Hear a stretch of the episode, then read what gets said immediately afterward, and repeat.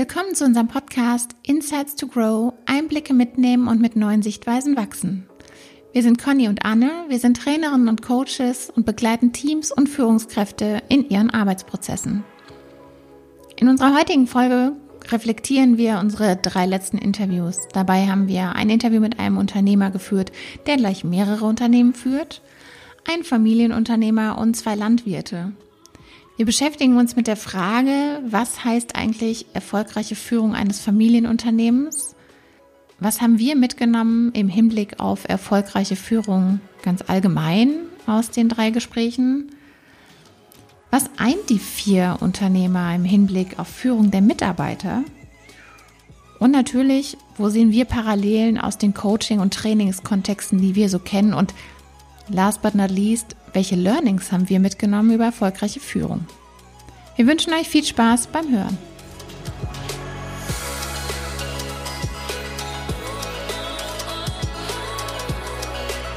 Das ist ein bisschen komisch, wenn man auf einmal alleine da ist und kann ich den normal. Ja, aber gar keinen Interviewpartner hat, ne? Genau. Aber jetzt bist du Ja. mein Interviewpartner und ich bin deiner. Das sollte reichen. Okay, starten wir doch einfach mal.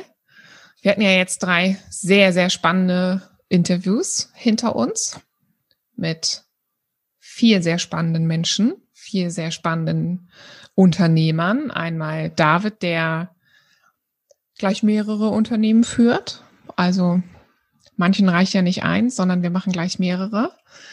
Äh, mehrere Hotels führt, ein Café und eine Brauerei führt. Dann haben wir uns mit Dennis unterhalten, der ein Hubschrauberunternehmen leitet, ein Familienunternehmen und zwei weiteren Familienunternehmern, Eike und Jan Henrik, die beide einen landwirtschaftlichen Familienbetrieb führen. Was würdest du sagen, was ist dir da am stärksten bei den drei Gesprächen hängen geblieben? Ich finde, dass die irgendwie anders sind als die in so einem, wie ich mir das vorstelle, wenn du so ein Unternehmen hast, ähm, weil die alle irgendwie was Besonderes haben. Also diese Familienunternehmergeschichte fand ich total spannend, wie emotional Führung auf einmal ist. Ähm, das muss man sagen, das ist bei den beiden Landwirten, bei Dennis, Dennis sage ich schon, das ist bei den beiden Landwirten, Eike und äh, Jan Hendrik, ja ebenso, dass es ein Familienunternehmen ist. Ähm, und bei David, dadurch, dass es viele verschiedene Teams sind, die er führt, ist es ja auch keine klassische Führung, würde ich mal sagen. Das ist das, wo ich auf jeden Fall große Parallelen sehe zwischen allen dreien, dass alles was Besonderes hat und gleichzeitig, dass sie doch relativ vergleichbar sind. Ähm, also insofern zum Beispiel, dass sie, dass viele, also viele, dass drei, würde ich mal sagen, sehr intuitiv geführt haben, sehr emotional bei der Sache waren und gar nicht so eine, so eine feste Struktur, rote Linie, roten Faden hatten, sondern eher so gesagt haben, okay, ich gucke, wo es brennt und da gehe ich hin. So. Mhm. Das setzt natürlich voraus, dass das so ein ganz anderes emotionales Führen ist, als, ja, nach Schema F, würde ich mal sagen. Wie ist es bei dir? Also ich habe die Emotionalität noch mal ein bisschen anders für mich in Erinnerung. Ähm, also neben dem auch ja, dass viel intuitiv war und auch sowas wie, wenn ich nicht halt durch so wie im Unternehmen durch klassische Führungsprogramme gehe, dann habe ich halt weniger Worte für das, was ich tue. Ich mache wahrscheinlich gar nicht viel anders als andere Führungskräfte, aber ich habe vielleicht weniger schöne Metaphern dafür, was ich so tue. Aber nee, was mir bei Emotionalität hängen geblieben ist, ist, dass sie ja noch mal eine andere Bindung zu ihren Unternehmen haben. Also ich glaube, es macht einen Unterschied, wenn ich ein angestellter Geschäftsführer bin, als wenn es mein eigenes Baby ist und alles, was ich oben reinbuttere, wie du das neulich so schön auch gesagt hast, kommt unten wieder raus für mich. Ähm, und diese Emotionalität im Hinblick auf, ich habe das selber aufgebaut, so wie bei David, da hängt natürlich richtig viel Druck ähm, dran und auch so, so ein eigenes, ne, ich will das irgendwie nicht kaputt machen, was sich mir hier Schönes aufgebaut hat. Und äh, bei den anderen, bei den Familienunternehmern eher, oh, das haben vorherige Generationen aufgebaut und weiterentwickelt und ich will das an die nachfolgende Generation weitergeben und ich will jetzt nicht derjenige sein, der es kaputt macht. Ähm, und dieses so so eine Verantwortung für Familie zu haben, also Familie, die es mir übergeben hat und die Familie, der es übergeben will. Ähm, das fand ich total spannend und dass da vielleicht manchmal, so wie Dennis das auch beschrieben hat, ein bisschen weniger äh, Distanz da ist, manchmal nicht alles so ganz rational ist, sondern eben immer noch mit viel Emotion verbunden ist. Ja, so ein bisschen sind die Leute das Unternehmen muss man sagen. Mhm. Also so, ne, mhm. ich, ich zum Beispiel ist es ja oft so in, in Führungscoachings oder wenn ich mit Teams arbeite, dann sage ich immer, sie sind in der Rolle der Leitung. Ob da die Yvonne sitzt oder der Markus oder die Conny. Die Person ist da im Spiel, es steht im Hintergrund. Es geht jetzt um die Rolle, die ausgeführt wird. Mhm. Es ist natürlich super schwer, wenn ich quasi das Unternehmen bin, wenn es mein Familienunternehmen ist, mhm. wenn das von meinem Vater, von meinen Eltern kommt oder auch wenn ich das aufgebaut habe, dann ist es nicht mehr die Rolle, die ich auf einmal verlassen kann oder ich stelle es mir viel schwieriger vor, ähm, als, ähm, als wenn ich jetzt ein, in Anführungszeichen, einfach Geschäftsführer bin von einem Unternehmen. Genau. Ja, die Rolle, die kann ich halt dann auch manchmal leichter im Unternehmen lassen. Mhm. Ich glaube, das gelingt auch nicht jedem, aber ich kann sie leichter im Unternehmen lassen oder ich verbinde sie nochmal mit, ähm, also was, was ich manchmal merke, ist, dass ich ja auch als Trainerin irgendwie in eine Rolle schlüpfe und dann andere Klamotten anziehe, als wenn ich natürlich zu Hause bin. Ähm, ich glaube, das ist bei denen gar nicht so, dass ich so irgendwie mich für meine Rolle, also mir die Rolle quasi überstülpe, sondern ja, was du sagst, ich bin das Unternehmen und nicht, ich bin eine Rolle in dem Unternehmen. Hm? Mhm. Genau so, wobei ich dann auch wieder feststelle, also und da ist doch wieder ein, ein großer Unterschied zwischen äh, Dennis, Eike, Jan Hendrik, den Familienunternehmern und David, der schon ja auch sagt, ich habe viele verschiedene Tür, äh, Teams und entsprechend führe ich die auch unterschiedlich. Also ein Stück weit da hast du ja schon verschiedene Rollen, die man so in sich trägt, die man ausübt im Job. Aber sonst stimmt das natürlich. Also ich meine, ich kann mir jetzt vorstellen, dass Jan Hendrik und Eike jetzt nicht vor der Tür äh, sich eine andere Montur anziehen und sagen, so jetzt bin ich halt nicht mehr der Landwirt. Vor allen Dingen vor dem Hintergrund auch, genauso wie Dennis, dass ja Arbeit und Zuhause am gleichen Ort ist. Also auch wenn man mhm. quasi bei Dennis, der sagt, ja, ich wohne nicht direkt hier, aber natürlich auch so nah, dass ich nachts um vier mal eben ins Büro laufen kann. Mhm. So. Mhm. Das ist natürlich viel schwieriger, auch deine Distanz aufzubauen.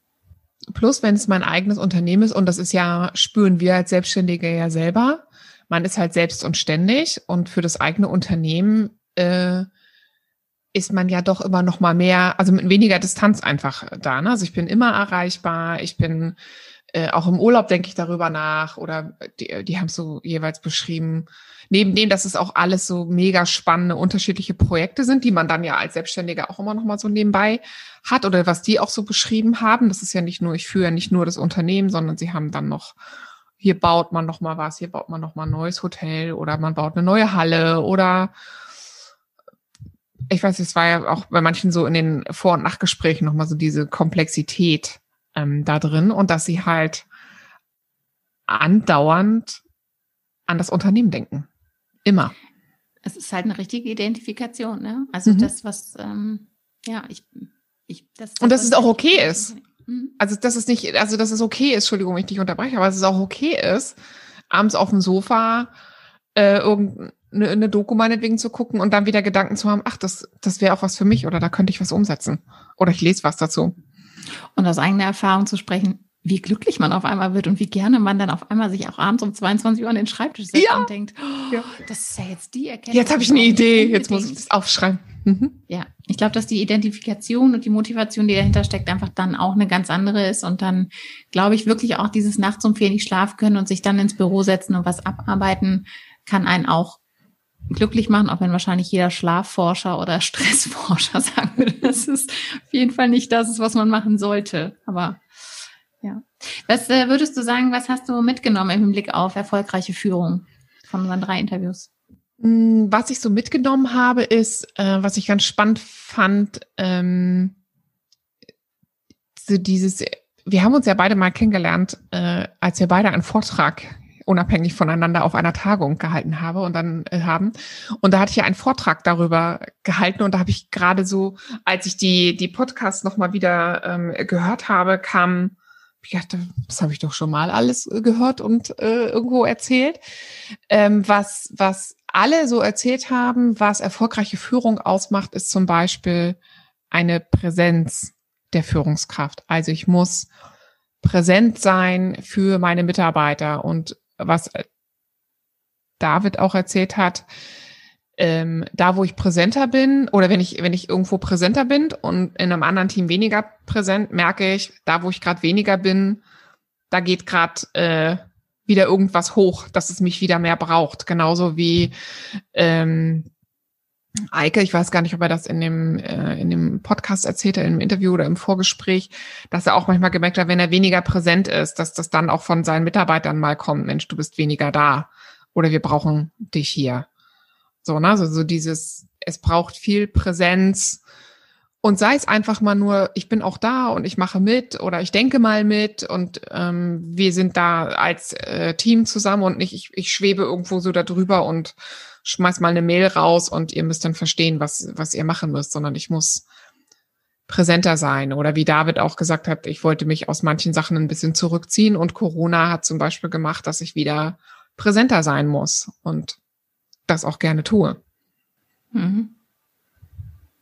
Ja, total. Also dass, ähm, dass man auch so sieht, dass, dass ja eigentlich alle sehr, ähm, dass allen sehr wichtig war, dass die Mitarbeiter frei arbeiten, dass die selbstständig arbeiten können und das, das haben ja, es einte ja alle, dass alle gesagt haben, ich muss nicht immer alles verstehen. Ich freue mich, wenn ich Leute habe, die Dinge besser verstehen als ich und ich kann da gut abgeben. So und dann merkt man aber ja doch in manchen Situationen, egal wie gut die Leute dann fachlich sind und das können auch alle gut aushalten, dass die jetzt Dinge machen, ist es trotzdem einfach für die Führungskraft kein Freifahrtschein, sich rauszuziehen, sondern ganz im Gegenteil, mhm. Präsenz zu zeigen, im Hintergrund zu sein, so eine Rückendeckung zu geben. Ne? Und ähm, ja, ich meine, Corona natürlich erst recht, aber ich glaube, da, da geht es auch gar nicht so sehr darum, dann so viel zu machen, sondern eher eine Präsenz zu zeigen. Wie David sagt, ich habe dann meine Mobilnummer rausgenommen, äh, rausgegeben, dass die Leute mich auch erreichen konnten, ähm, wenn ich mal zu Hause war. Und das ist auch eine Form von Präsenz, von Wahrnehmung, von Dasein, mhm. ohne dass man da sich aktiv im Prozess einbringt. Genau, und ich glaube, es ist auch, also es sind, sind zwei Paar Schuhe. Also was alle ja gesagt haben, ähm, ich brauche, dass das meine Mitarbeiter ein bisschen selber denken. Und das erlebe ich auch sowohl in Teams, die ich begleite, die sagen, wir wollen nicht jeden Kleinkram immer abstimmen, sondern wir wollen auch autonom Dinge entscheiden. Und gleichzeitig wollen wir aber mehr Präsenz unserer Führungskraft.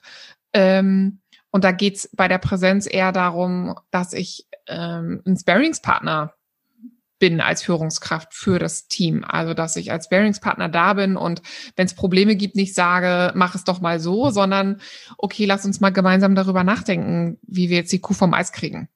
Oder wie wir jetzt äh, Projekt XY planen könnten, ohne dass ich alles immer so vorgebe, sondern eher dann im Prozess begleite und als Bearingspartner präsent bin. Und sei es auch nur, dass ich nach dem Prozess frage, wie war's? Hm. Ohne Kritik. Mich dafür interessiere. Ja, genau, Interesse einfach zu zeigen. Ne? Mhm. Also mhm. Äh, genauso wie, wenn man das jetzt überlegt, bei David erzählt auch in den Zeiten von Corona, wo er im Prinzip am Ablauf nichts ändern konnte, aber versucht hat, den Leuten zu erklären, warum gewisse Entscheidungen jetzt getroffen werden müssen. Das ändert nichts daran, dass die Entscheidungen getroffen wurden, aber grundsätzlich sich überhaupt mit den Leuten auseinanderzusetzen und den Menschen dahinter hinter Mitarbeiter zu sehen. So. Mhm.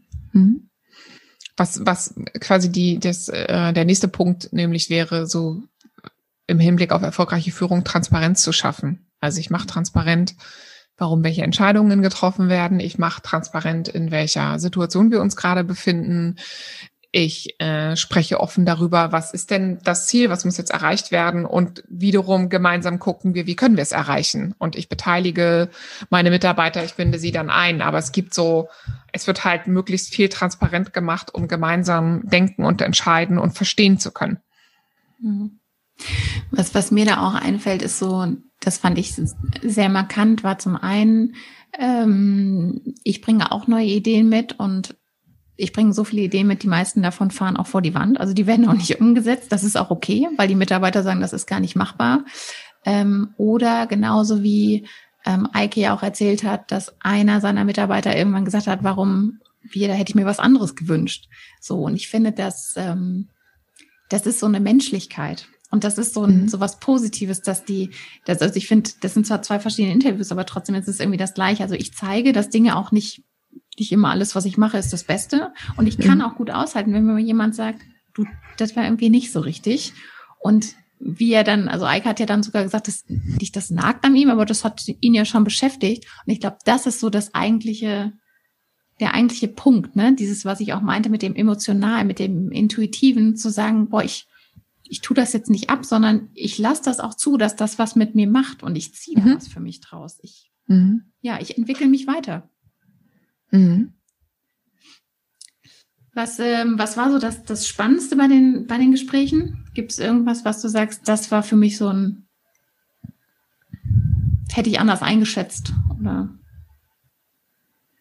Also was ich spannend fand, aber ich würde es wahrscheinlich nicht unbedingt sagen, dass es immer in nicht familiengeführten oder eigentümergeführten Unternehmen anders ist. Ähm, aber dass ich, ich fand das spannend, wie so die Beziehung zu den Mitarbeitern gestaltet wird, beziehungsweise wie wichtig ähm, das auch ist, dass es schon auch so ein bisschen familiärer ist oder wie ähm, Dennis ja auch beschreibt, das hat er glaube ich, noch mal mehr im Nachgang leider erzählt und nicht im Interview, wie sehr er auch immer guckt, dass er die Familien der Mitarbeiter mit einbezieht, beispielsweise, um ähm, so zu erklären, das so war jetzt gerade das Jahr, ähm, das und das haben wir alles so gemacht und deswegen waren eure Familienmitglieder weniger zu Hause oder mussten viel arbeiten oder weniger arbeiten. Also irgendwie die so ein bisschen, also zu verstehen, dass es noch Familienmitglieder an meinen Mitarbeitern gibt, die da noch mit dranhängen äh, und die mit einbezogen werden. So ein bisschen ganzheitliches Familienunternehmen, ne? Mhm. Mhm. Also ja. Was, was mir nicht, nicht so bewusst war vorher, muss ich echt sagen, weil ich auch wenig Familienunternehmen mal kenne, ähm, wie, wie hoch so, ohne dass das jetzt einer von den dreien gesagt hat, glaube ich, explizit, wie hoch aber doch das Gefühl von Verantwortung und Druck ist, sowohl für die mhm. eigene Familie als aber auch für die anderen. Also ich glaube gerade Dennis, der einfach auch dann den Mitarbeiter und die Familien dahinter sieht, der zum einen natürlich guckt, dass er sie ins Boot holt, der aber natürlich auch, weil er von klein auf, muss man ja auch mal sagen, wenn Familie und Unternehmen so nah beieinander sind, dann sagt er ja auch, er hat die Mitarbeiter seines Vaters übernommen, die, die er halt als Stöpsken kannte, ne? Also ich meine so. Die ihn halt so kannten. Ja, Entschuldigung, so rum, genau so hm. rum, ne? Ähm, ist ja bei Eiko und Jan Henrik auch so gewesen. Mhm. Genau. Man ist, ist schon, schon mit denen auf dem Schoß Trecker gefahren und ja. Ja, und das ist halt schon, finde ich, was, ähm, wo, glaube ich, einfach ein ganz anderer Verantwortungsdruck hinter ist, als wenn ich ein Unternehmen führe, für das ich Leute einstelle, weil im Prinzip ähm, sehe ich ja dann auch erstmal nur meinen Mitarbeiter. Das ist ja auch in Ordnung. Und natürlich hat er auch eine Familie und das weiß ich vielleicht auch, aber es ist immer noch was anderes, wenn ich jemanden einfach über Jahrzehnte kenne, weiß, dass der Jahrzehnte loyal war, dass der mir, um es von Dennis aufzugreifen, am Grab des Vaters ähm, Loyalität geschworen hat und gesagt hat, ähm, er würde bleiben und er kann sich auf ihn verlassen dann macht das ja was ganz anderes. Und natürlich, und das fand ich so ehrlich von Dennis auch, in, in, beeinflusst das jede Führungsentscheidung, weil er, wie er ja auch sagt, weil er emotional so viel näher ist und das ist rational vielleicht manchmal anders klüger wäre. Aber das ist eigentlich gar nicht möglich, weil ja, mhm. eigentlich, da sind wir wieder bei diesem Distanzding, weil ich auch gar nicht distanzierter drauf schaue, sondern ich bin mittendrin und die Menschen die für mich arbeiten, die kenne ich seit Jahrzehnten, die haben mich als Kind schon gesehen und denen, ich sage jetzt mal im dramatischsten, die zu entlassen, ist eine ganz andere Hürde, als jemand zu entlassen, den ich mit, weiß ich nicht, 50 eingestellt habe und mit 60 entlassen muss, als wenn ich den einfach mit 60 entlassen muss, obwohl ich den schon kenne, seitdem er 30 ist. Mhm. Und ich 10. Mhm. Mhm. Ja. Was ich noch spannend fand ähm, als Erkenntnis ist, dass die, also ich glaube, es ist halt anders im Unternehmen. Also so, so habe ich, äh, erlebe ich halt die Führungskräfte, die ich so begleite, die haben irgendwie immer so einen Sparingspartner im Unternehmen. Also ich habe entweder meine Kollegen ähm, auf Führungsebene oder auf gleicher Ebene oder meine, meinen Vorgesetzten oder meine Vorgesetzte, mit denen ich mich so ein bisschen austausche und auch mal Themen mit Mitarbeitern bespreche und überlege, wie kann ich ihn da jetzt gut vorgehen? Und alle vier ein bisschen David, also David hat es ja so ein bisschen beschrieben, dass er das manchmal mit seinem Vater macht, ähm, aber alle vier haben keinen Sparingspartner neben sich oder über sich, mit denen sie sich mal austauschen können und gucken können, also so auch so strategische Überlegungen, Unternehmensüberlegungen oder ich habe Herausforderungen mit meinen Mitarbeitern. Da haben sie niemanden innerhalb des Unternehmens, mit dem sie das mal besprechen können. Mhm. So, und ähm, was, glaube ich, manchen Führungskräften und Unternehmen manchmal gar nicht bewusst ist. Also ich habe auch schon Führungskräfte im Unternehmen erlebt, in einem ganz besonders, äh, wo so viel Misstrauen war innerhalb des Unternehmens ähm, oder zwischen den Abteilungen, dass leider Führungskräfte auf einer Ebene sich zu wenig ausgetauscht haben, obwohl sie oft die gleichen Herausforderungen hatten. Und man hätte auch mal sagen können, Mensch, ey, lass doch mal gemeinsam gucken, wie man das machen kann. Ähm, ich glaube, dass manchmal Führungskräfte das zu wenig schätzen, zu schätzen wissen, ähm, wie gut es ist, sich mit Kollegen oder mit dem eigenen Vorgesetzten, wenn das irgendwie auch harmoniert, ähm, auszutauschen und die so als Sparingspartner zu haben und gemeinsam Ideen zu entwickeln. Und das ist etwas, was die Familienunternehmer oder auch, ich würde mal sagen, viele selbstständige Einzelunternehmer gar nicht haben. Also wer denkt mit mir Unternehmensstrategie? Wer denkt mit mir, wenn ich Herausforderungen im Team habe? Wer denkt das mit mir? Ohne dass er vielleicht sogar eine Antwort drauf hat. Also genau, es geht ja eher darum, sich mal auszutauschen. Ich meine, ohne jetzt, äh, ohne unsere allerletzten äh, Folge dieser Staffel vorweggreifen zu wollen, ist es ja so, dass wir schon auch ganz allgemein von den ganzen Interviews, die wir geführt haben, auch von denen, die jetzt noch kommen, schon die Rückmeldung bekommen haben, da habe ich mich irgendwie zum ersten Mal nochmal anders mit auseinandergesetzt. Und das mhm. nicht, weil wir die besten Fragen der Welt stellen, also auch, aber weil man sich, weil man Zeit hat, sich mit jemand anderem auseinanderzusetzen, der einem vielleicht Fragen stellt, die man sich selber, weil man einfach in der Rolle ist, nicht stellt. Und ähm, ja, und auch, dass es sowas einfach, ich, also dass es das auch nicht gibt. Ne? Ich meine, das, also ich habe jetzt gerade auch noch so an die Landwirtschaft gedacht, wo, wo ich mir denke, gerade in ländlichen Regionen müsste es das ja eigentlich geben, weil da gibt es viele Höfe, da gibt es viele Landwirte und da gibt es bestimmt den Mund. Aber so. Also Eike und Jan Henrik haben das ja erzählt, dass sie das machen. Also dass die sie nur, ne? die zwei. Also Glück dem, der jemand findet, der im gleichen Boot sitzt. David hat ja auch gesagt, er hat viele Freunde und viele Bekannte mhm. oder Dennis hat das auch gesagt so. Aber das ist ja alles irgendwie im Privaten entstanden. Das ist ja nicht. Genau, es sind private Kontakte. Genau. genau. Mhm. Ja, aber das stimmt schon, wie wichtig das ist. Und ähm, es zeigt aber auch, finde ich, und das ist ja auch so unser Anliegen, ähm, wie das immer alles von außen aussieht und wie das alles von drinnen ist. Ne? Also ich meine, ich kann mir jetzt gut vorstellen, so ich sag jetzt mal, wenn ich jetzt äh, an, an Dennis zum Beispiel denke, ich sehe dann diese Halle, ich sehe die, die Helikopter, ich sehe ne, dieses lange Unternehmen und die Mitarbeiter und wo die überall hinfliegen. Und das sieht einfach wahnsinnig groß aus. Es ist ja auch groß, muss man sagen. Ähm, und letzten Endes, so der Mensch, der dann dahinter steckt, der, der dann erzählt hat, wie eigentlich Führung ist, dann ist das, dann ist, wie, wie soll ich das sagen, das, nicht, das ist da nicht so groß, aber das ist einfach genauso menschlich. Mhm. Jeder andere, der in diesem mhm. Unternehmen arbeitet, der in jedem anderen Unternehmen arbeitet. Und das fand ich so spannend, dass irgendwie hinter so großen Namen, hinter so großem Dasein eigentlich genau die gleichen Menschen stecken, die sich auch Gedanken darum machen, wie kann ich meine Mitarbeiter halten, wie kann ich gucken, dass meinen Mitarbeitern gut geht? Wie kann ich mich weiterentwickeln? Ja, wie können alle gesehen werden? Mhm. Mhm. Und was ich spannend fand, das hatten wir jetzt ja schon ein paar Mal erwähnt, aber gerade natürlich bei den, also bei, sowohl bei Dennis als auch bei Eike und Jan Henrik, im Hinblick auf Führung, wie spannend es ist, wenn du Mitarbeiter übernimmst, die schon unter deinem, also bei den dreien war es ja der Vater, die unter deinem Vater gearbeitet haben oder mit deinem Vater ähm, die dich als rebellischen Jugendlichen vielleicht kennengelernt haben. Das ist unsere Interpretation. Okay. Und naja, pubertär halt auch mal, ne? Oder ich, ich finde halt mal Dinge doof oder so. Oder ich war dann mal Erntehelfer vielleicht in dem, äh, auf dem Betrieb und da hat mich der, der Mitarbeiter noch in Häkchen rumkommandiert und ein paar Jahre später ist das plötzlich mein, äh, bin ich plötzlich dessen Chef. Und da habe ich so mich später noch gefragt, ob eigentlich die Mitarbeiter sich manchmal Gedanken darüber machen, dass der Junge, mit dem ich hier jetzt gerade äh, spiele oder dem ich jetzt hier gerade sage, hier den Acker musste flügen oder sonst irgendwas, dass das später mein Chef ist. Und umgekehrt haben die ja auch gesagt, also Eike hat es ja auch so erwähnt, dann stehst du da und dann musst du dich erstmal beweisen. Ähm, was, glaube ich, jede Führungskraft hat, die in ein Unternehmen kommt. Aber es ist was anderes, wenn ich irgendwie neu in ein Unternehmen komme und die kennen mich nicht, so, als wenn ich in ein Unternehmen komme, wo mich alle schon kennen und mich alle auch als Kind oder Jugendlichen kennen und plötzlich bin ich deren Chef. Der Junge, der von der Uni kommt. der ja. Theoretiker.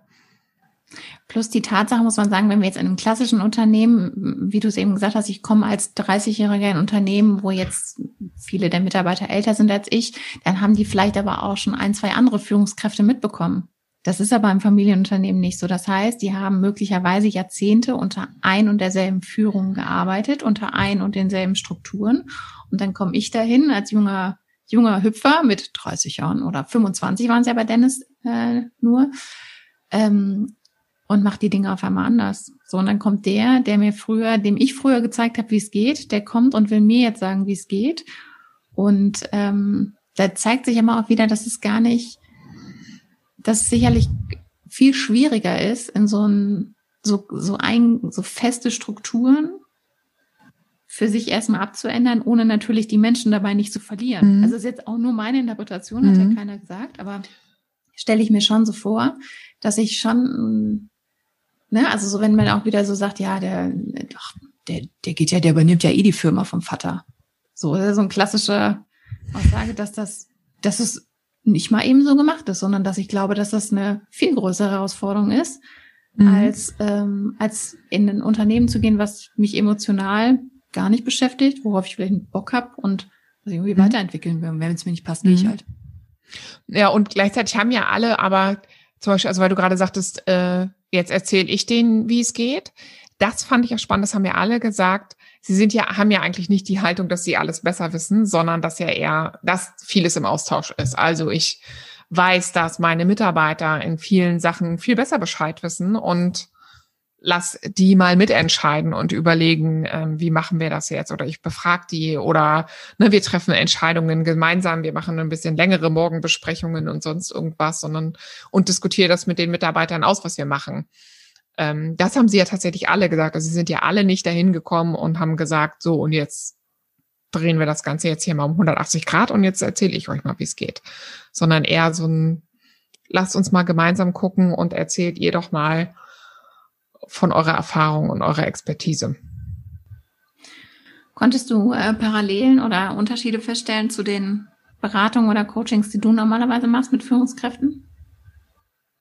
Ja, also ja, jein. Also ja, was ich, äh, wo ich eine Parallele sehe, ist so in dem, wie entsteht die Rolle der Führungskraft? Also mit allen, also weil ich viel in Coaching, in Coachings das habe, wie fange ich an, mich mit meiner Rolle als Führungskraft zu identifizieren? Was gehört da überhaupt dazu? Äh, wie möchte ich Führung überhaupt ausfüllen? Ähm, und gleichzeitig, ähm, wie entsteht die so in dem Miteinander mit den äh, Mitarbeitern.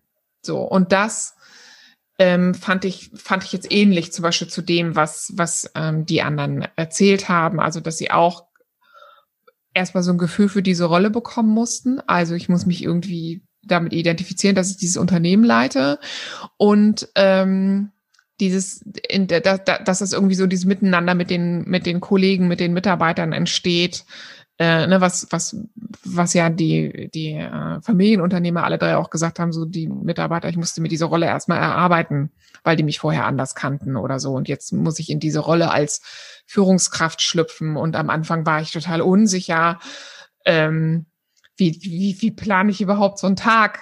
so was mir jetzt von der Hand geht, aber diese ganze Arbeitsprozesse, Planen, äh, wie, wie viel Unsicherheit da so dabei war am Anfang.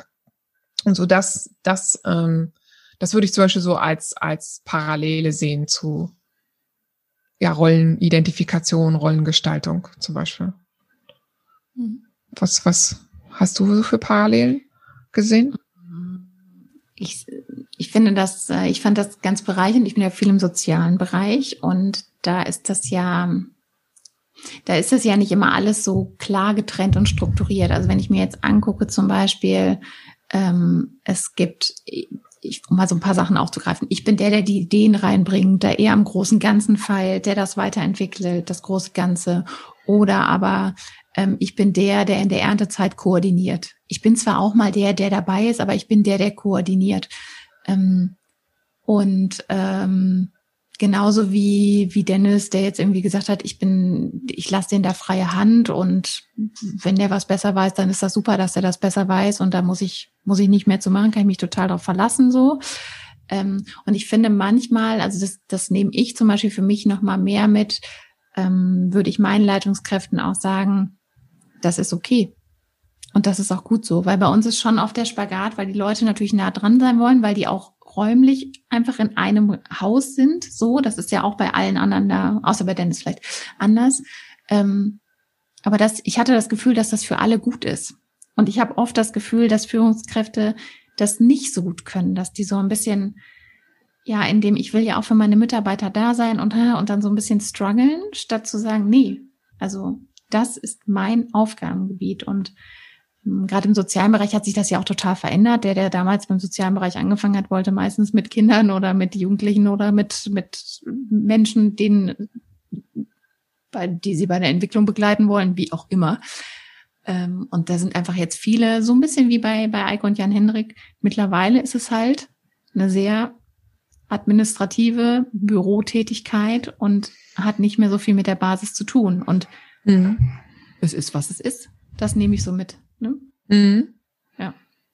Und was ich, äh, was mir gerade noch auffällt, äh, eine Parallele, die ich so in den Coachings auch immer habe, ist von allen der Wunsch, ich will, dass meine Mitarbeiter mehr Verantwortung übernehmen. Mhm. Dass sie selber denken, dass ich eben nicht in allem der Experte bin, sondern dass sie einfach selber ihre Ideen mit einbringen und mitdenken und dass ähm, manche das von alleine gerne tun und manche muss ich da ein bisschen mehr einladen. Ähm, die einen sagen offener, was sie gerne wollen und beitragen wollen, die anderen sagen es einfach nicht und auf die muss ich irgendwie mehr zugehen oder ich muss mir zumindest Gedanken machen, wie kriege ich die mehr in die in die Verantwortung. Also das, das ähm, vielleicht ist für manche so oft der Gedanke auf Mitarbeiterseite, der will sich aus der Verantwortung ziehen oder der will will da irgendwie nicht mitdenken und der soll doch die Verantwortung tragen. Ist doch dein Betrieb oder dein Job oder ne, du bist doch hier die Führungskraft. Ähm, aber dass es auch darum geht, dass Mitarbeiter sich ja viel mehr mit der Aufgabe und dem Ziel identifizieren. Und wenn ich das tue, dass ich dann auch gerne Verantwortung übernehme und das mitgestalte und dann auch mehr Lust darauf habe.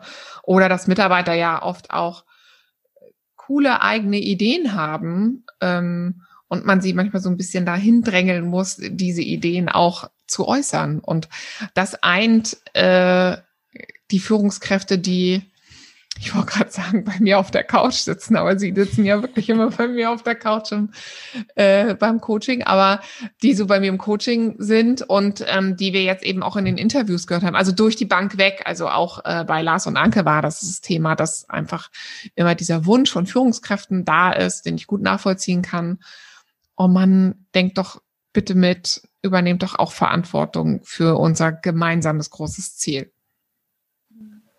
Mhm.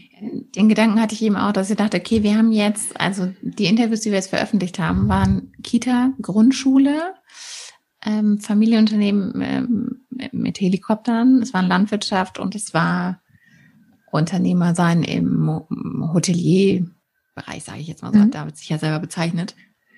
Und irgendwie haben alle die gleiche Idee von Führung.